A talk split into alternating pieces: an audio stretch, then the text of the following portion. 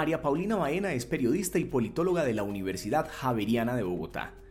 En 2016, el país la conoció gracias al proyecto periodístico que presenta y del cual también es libretista, La Puya, una videocolumna de investigación, sarcasmo, humor y política, en la que denuncia irregularidades y casos de corrupción que ocurren en Colombia. Ha tenido importantes reconocimientos y premios gracias a su trabajo. Recientemente fue seleccionada como una de las cinco mejores periodistas jóvenes del mundo. Para hablar de medios de comunicación, periodismo, mujeres líderes en opinión y las nuevas formas de comunicar en el mundo de las redes sociales y sus nuevos formatos, María Paulina Baena es nuestra invitada de hoy en Conversaciones Pro, la Antioquia que soñamos. Hola, bienvenidos a Conversaciones Pro. Soy María Viviana Botero y este es un espacio para que conversemos de esta región y de los temas que nos interesan a los antioqueños, la Antioquia que nos soñamos. Hoy vamos a hablar de periodismo y de esas voces críticas que han construido un tono propio, que investigan y que son incisivas y son tan necesarias en este país. Si les contara que vamos a hablar con María Paulina Baena, probablemente ninguno de ustedes sabría a quién me estoy refiriendo, pero si les digo que mi invitada de hoy es La Puya, seguramente todos van a saber que tengo al frente a un personaje muy relevante del periodismo nacional. María Paulina, bienvenida a Conversaciones Pro. Gracias, María Viviana. Yo feliz de estar acá y de que me inviten a charlar un poco de lo que hacemos. Bueno, María Paulina, yo quiero empezar por el principio y es que en 2016 inició tu proyecto periodístico y empezaste ese proyecto con un tono distinto, con sarcasmo, con humor, eso que no es fácil en el periodismo, pero has logrado millones de seguidores en redes sociales, has logrado que muchos te miren para entender cómo estás innovando en la forma de comunicar, pero sobre todo lo que para mí ha sido más importante es que tú realmente has logrado poner en la agenda pública nacional unas investigaciones muy relevantes. Cuéntame desde cuándo nació tu amor por el periodismo y cuéntame por favor qué tan difícil es pullar en Colombia. Bueno, pues mi amor por el periodismo yo creo que surge... Em, desde el colegio, yo creo cuando veía que, que en mi casa llegaba eh, el tiempo y el espectador, eh, y, sobre todo que veía cómo los periodistas tenían un don de escuchar, ¿sí? Como, como no solo de hablar y de hablar, que es a, a veces pues ahora me dedico a eso, pero, pero sobre todo a escuchar, ¿no? A escuchar nuevas voces, a nutrirse de otras regiones, a ir más allá como de, sus fronteras o de las fronteras, digamos, bogotanas, en mi caso, que crecí allá toda mi vida. Eh, entonces tenía como una intuición de, bueno, este oficio, porque al final es un oficio, me permitirá como ver qué más hay allá de mi mundo, ¿no? Em, y yo creo que de ahí surgió. Yo quería como algo eh, para mi vida que me permitiera viajar, que me permitiera eh, salirme de un escritorio, que me permitiera como ampliar también eh, las barreras de mi mente ¿no? y de mi formación. Eres, estudiaste periodismo, estudiaste comunicación. Estudié comunicación y, ciencia, política. y, y, bueno, no sé, creo que el amor también se dio un poco dentro del mismo oficio. Es un oficio al que uno le va cogiendo el gusto a medida que lo hace. Y pues de Puyar, Puyar sí vino después, digamos, yo fui reportera de medio ambiente, de investigación, antes de ser eh, la Puya, y, con esta idea un poco de conectarnos con los jóvenes y con una generación que se informa distinto, que tiene también como otra forma de ser en la sociedad y de mostrarse, pues nosotros también dijimos, hablemosles a ellos, ¿no? Hablemosles a, los jóvenes de, este país y a, los jóvenes que, eran en ese momento como nosotros. Sí.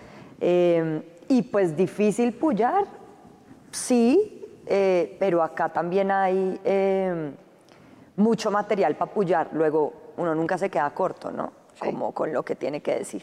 Yo, yo, quiero seguir con los jóvenes, porque muchos jóvenes se han interesado en la política gracias a ti con lo que tú has venido haciendo. Y la gran pregunta que todos nos hacemos siempre es, ¿yo cómo le llego a los jóvenes? Nosotros también, ¿cómo le llego? ¿Qué es lo que les gusta? ¿Qué es lo que les interesa? Eh, ¿Todo les parece acartonado? Como que no...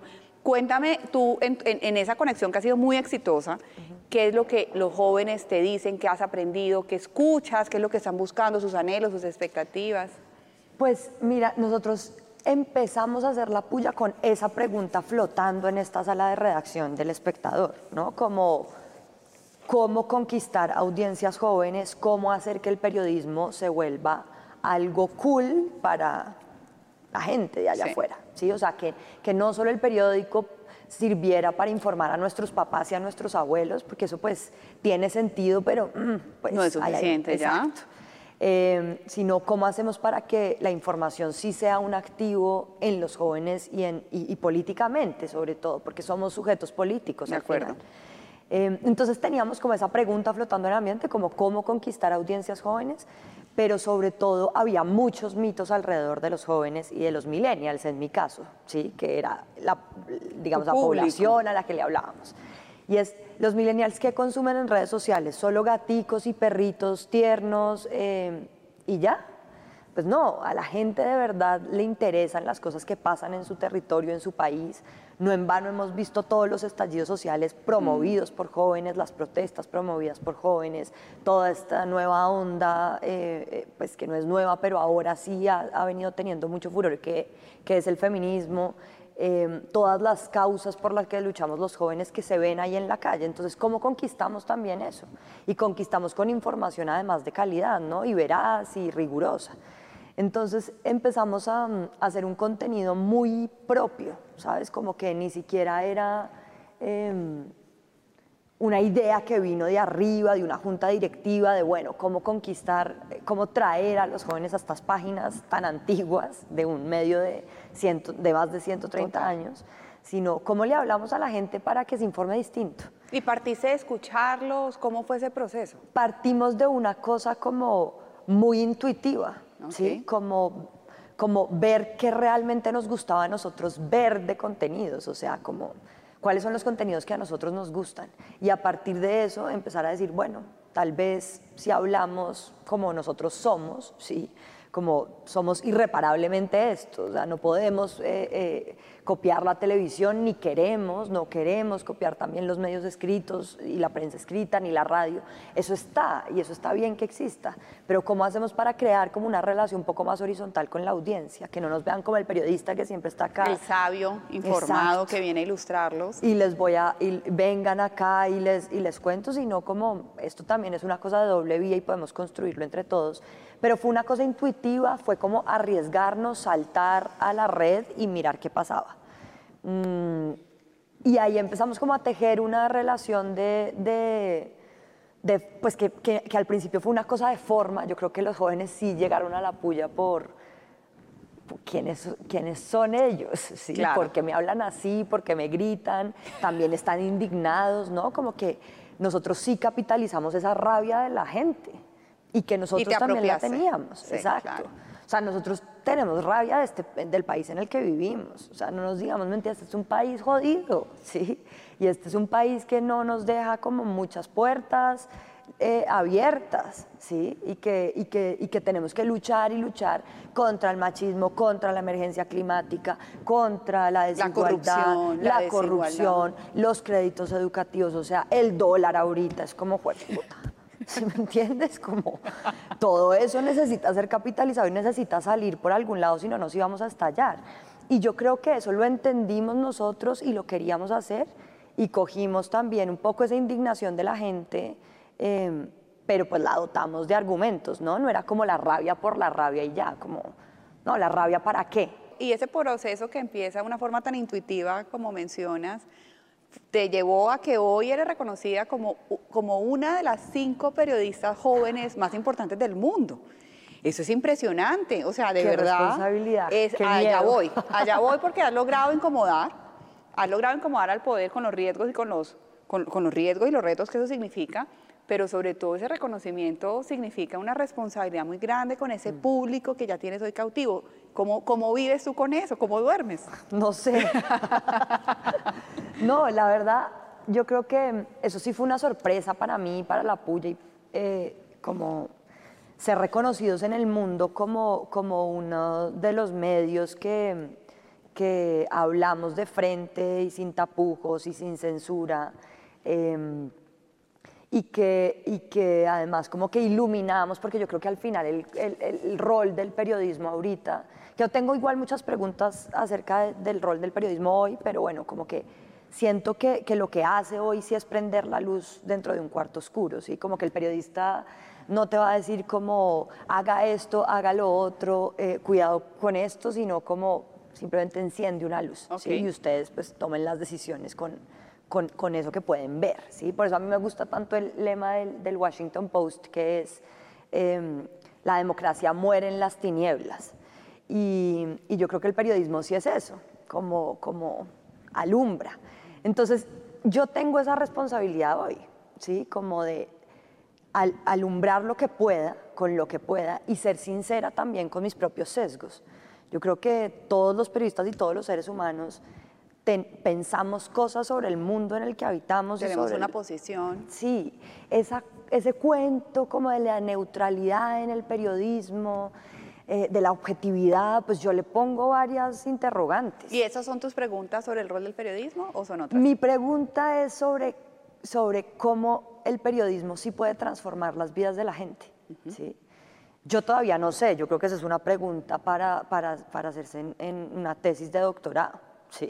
sí. Eh, pero, es una pregunta de vida. Exacto, y es como viendo el país en el que estamos y el mundo en el que estamos, eh, pues el periodismo sí puede eh, ser un activo en la sociedad, no solo ser información que flota, sino cómo puede cambiar las vidas de la gente. Claro, hay una cosa que se llama el periodismo de soluciones, que está ahí, que sí transforma ciertos comportamientos, pero al final, ¿cómo, cómo más allá de la rabia y la indignación que nosotros tenemos, y esto es pura autocrítica, ¿no? Eh, podemos en realidad hacer que la gente vote mejor, viva mejor, sea más ética, sea más eh, abierta con su vecino. Mm, entonces, pues sí, ahí están todas esas preguntas. Ahora, volviendo a lo del premio, yo creo que, mm, que sí es una responsabilidad grande. Nosotros tenemos un millón de, más de un millón de suscriptores durante estos seis, siete años que hemos recorrido en La Puya. Y, y es gente que nos dice a nosotros, como yo hago las tareas en mi colegio con los videos de la puya. Increíble. Y eso para mí tiene un valor como impresionante. O sea, para mí es más importante que ese niño me esté diciendo eso en el supermercado la otra vez que me lo encontré, que me diga, ay, gracias puya porque sus videos me sirven para hacer mis tareas, que mis puyas se proyecten en el Congreso de la República. ¿Me entiendes? Claro, las dos cosas son cruciales y digamos, a mí me gusta no estar en los márgenes de las discusiones, sino como en el centro donde se toman las, decisiones, pero, pero que un niño sea un sujeto activo políticamente, eso pues, pucha. Increíble. Y, me quiero quedar ahí para preguntarte, pues tú eres una voz, claro, muy potente, pero también eres una voz joven, femenina. Yo te quiero preguntar, ¿qué tan fácil o qué tan difícil no es solamente salir y hablar y criticar, sino realmente lograr una influencia en la opinión, teniendo las características tuyas. Eso es jodidísimo, ha sido jodidísimo de verdad. Y yo lo disfruto ya, pero al principio lo sufrí porque yo nunca había sentido tanto machismo y tanto sexismo como cuando empecé a hacer la pucha. Cuenta. Em, yo sabía que esto existía, ¿no? Como que hemos vivido en, esta, en este país eh, de, de, machos, ¿no? gobernado por machos, eh, liderado por hombres, eh, en la empresa privada, en la academia, en, los medios de comunicación, o sea. Entonces, pues claro, yo como que sabía que eso existía.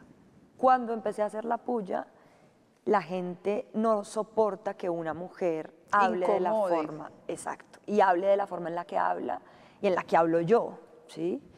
Yo no me pongo con matices, yo no soy una persona correcta, yo no soy, yo soy soez, yo soy vulgar, eh, yo eh, no, pues me he visto de una forma, no luzco como, digamos, lucen las personas tradicionales en la prensa. Entonces, y era joven además, como que como tenía esa... esa, esa Está retando el paradigma de lo que debería ser Exacto. Y la gente de una vez como que se timbra con eso. Es como, pero ella me va a informar sobre la política en este país, pero ella quién es, claro. ella de dónde viene, ella por qué. Y entonces, y además en ese momento nosotros gritábamos y estábamos enojados y estábamos rabiosos y, y, no soportábamos lo que nos pasaba, entonces toda esa rabia pues era como, ¿por qué no me habla de forma más sutil? Eso mismo me lo puede decir de manera más tranquila. Eh, y vinieron ahí ya los comentarios de, yo quiero que mejor que la puyen, con yo quiero mejor pullarla con mi aguijón, me acuerdo. Ojalá la hubieran abortado y el periodismo no estaría tan degradado. Parece una gallina matada a escobazos, queremos que sea una gallina matada a escobazos. O sea, empecé yo a sentir como a la gente le incomoda que yo hable. Impresionante. Y yo dije, mm, ¿será que esto es gadejo mío y será que yo estoy diciendo que, que entonces eh, eh, eh, me estoy haciendo la víctima acá en este contexto?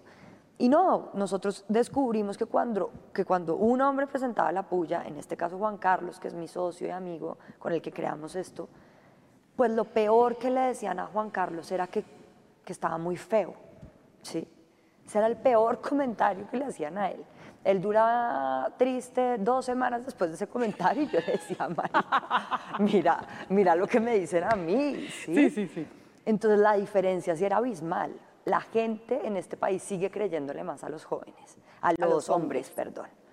Eh, y yo era mujer joven que no se parecía a nada de lo que había en la televisión ni en los videos, entonces... Y atreviéndote a retar. Exacto. El quo. Y el poder. Y el poder. Directamente a los poderosos. O sea, nosotros no hacíamos como una descripción de lo que estaba pasando en el Congreso. Exacto. ¿Sí? Yo cogía al congresista y le daba rejo y le daba varillazo de una con nombre propio. Entonces acá es como, uy, no, un poquito más de respeto, de cautela, acá no se habla así y sí, o sea, como nosotros sí queríamos hablarle a los poderosos de frente y, y quería además hablarles yo y quería además yo tomarme ese poder que siempre han tenido los hombres. Y por eso empezaron todas esas cosas que, que, hicimos al principio, que era con corbata, con blazer, en la oficina de mi director Fidel Cano, que yo lo echaba para yo tomarme la palabra, con un micrófono que era un gran pene al que le hablaba, ¿sí? O sea, todo eso también comunica, claro, son, son formas, digamos, pero, pero eso decía cosas, ¿sí? Eso decía cosas y la gente yo creo que también se incomodaba con, con esa mujer que estaba ahí diciendo todo lo que decía.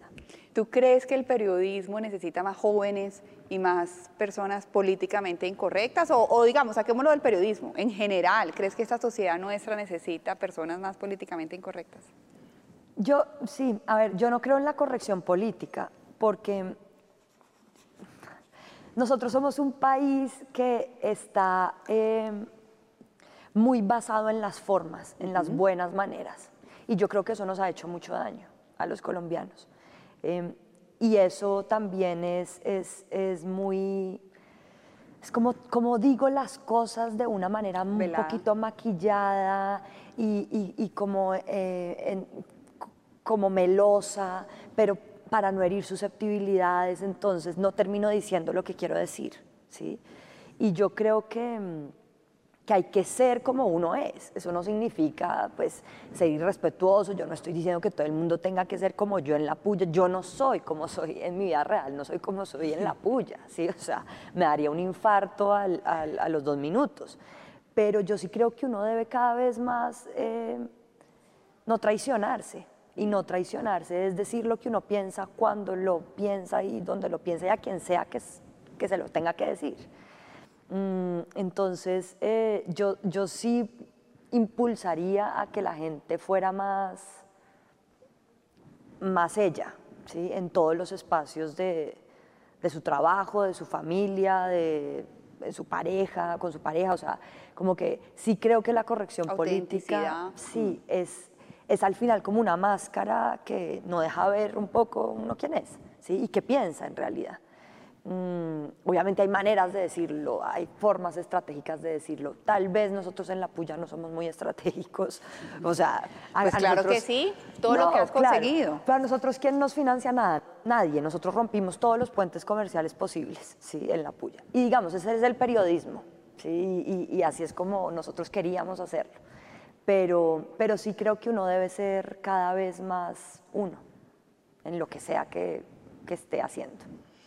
Ya estamos llegando al final, pero yo no te puedo dejar ir sin preguntarte por algo que yo sé que te apasiona, que vibras. Hace poco eh, te estrenaste con una obra. Yo quiero preguntarte por el teatro, qué significa en tu vida, si eso hace parte de lo que sigue con la puya. Cuéntame un poquito. Ojalá, ojalá siga con el teatro. Yo, pues hace poquito hicimos una obra de teatro con la puya que se llamó Ya que hijo de putas. Ahí pónganle el pito, lo que quieran. Eh, hablando de la corrección política, pero es, es, un término que los colombianos usamos mucho para decir como que ya todo está perdido, un poco como, ah, ya hagámosle ya que hijo de putas, pero al final es, eh, pues como no se puede bajar mucho más, lo único que hay que hacer es subir y hacer algo con lo que tenemos, ¿sí? Entonces, eh, pues era una forma, la obra de demostrar que la Puya está en crisis, que quiere ser muchas cosas que le han pedido que sea, ¿no? Eh, entonces en la obra pues hacemos la puya, hacemos un magazine mañanero, nos lanzamos a la política, eh, bueno, hacemos un montón de cosas que en realidad como que se salen un poco de nuestro espectro, pero a lo largo de todo eso, o sea, no nos quedamos digamos solo en la narración autobiográfica de la puya, sino que pullamos sobre cosas como la emergencia climática, el poder de los algoritmos, las elecciones, el machismo, eh, bueno, la corrupción, eh, y, damos como una puntada final de qué vamos a hacer con todo esto. ¿sí? No es tampoco caer en el cinismo, en la inacción, porque yo sí creo que acá se pueden hacer cosas. Los periodistas solemos ser pesimistas y cínicos, nos volvemos un poco como, ah, ya todo está perdido, pero yo sí creo que con lo que tenemos podemos hacer algo y, de eso se trató la obra.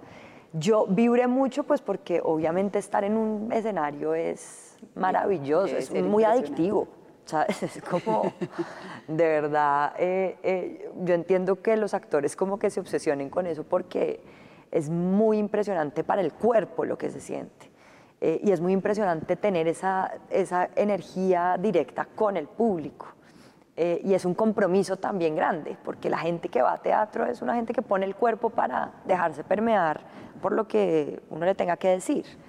Entonces, pues vamos a ver si, sigue, si seguimos con el teatro. Yo amaría, obviamente el teatro es una cosa difícil que, que cuesta hacerla, eh, pero, que, pero que tiene todo el sentido como, como, sobre todo con mensajes políticos ahora y con mensajes que, que, incomoden, porque, porque la gente se puede incomodar en una pantalla, pero incomodarse en vivo es, Otra es más jodido. Sí. Bueno, María Paulina, yo me sueño escuchar esta respuesta con tu irreverencia, con tu frescura. Dinos cómo te sueñas este departamento. ¿Tú qué te sueñas para Antioquia? ¿Cómo te sueñas Antioquia? ¿Cómo nos ves y cómo quieres que, que seamos? Uy, me sueño una Antioquia menos goda. de verdad, o sea, como más, más abierta a, todas las nuevas formas que hay hoy en el mundo. ¿sí? Eh, me sueño una Antioquia eh, más comunicativa, ¿sí? menos enclaustrada. Eh, y, y ojalá que pueda como, como llamar todas las nuevas posturas, todas las, las, nuevas eh, ideas, que pueda em, aceptar a los jóvenes como creadores de contenido y de una opinión y de criterio. Mm, sí, me sueño una Antioquia así. Buenísimo. Yo pues, mira, tengo un listado de preguntas que anoté oyéndote, aquí me podría quedar. Eh, gracias por, aceptar la invitación, por conversar con nosotros, por tu sinceridad. Y gracias como ciudadana por lo que estás haciendo. Y como mujer, como mamá de una niña, te agradezco profundamente ser capaz de tener esa valentía de romper estereotipos, de tener esa voz valiente y que sigas incomodando. Muchas gracias. A ustedes, gracias por acompañarnos en este espacio que saben que pueden seguir viendo en las redes de Pro Antioquia y a la Universidad de Medellín por prestarnos este lindo auditorio. Nos vemos en una próxima oportunidad para seguir conversando de la Antioquia que nos soñamos.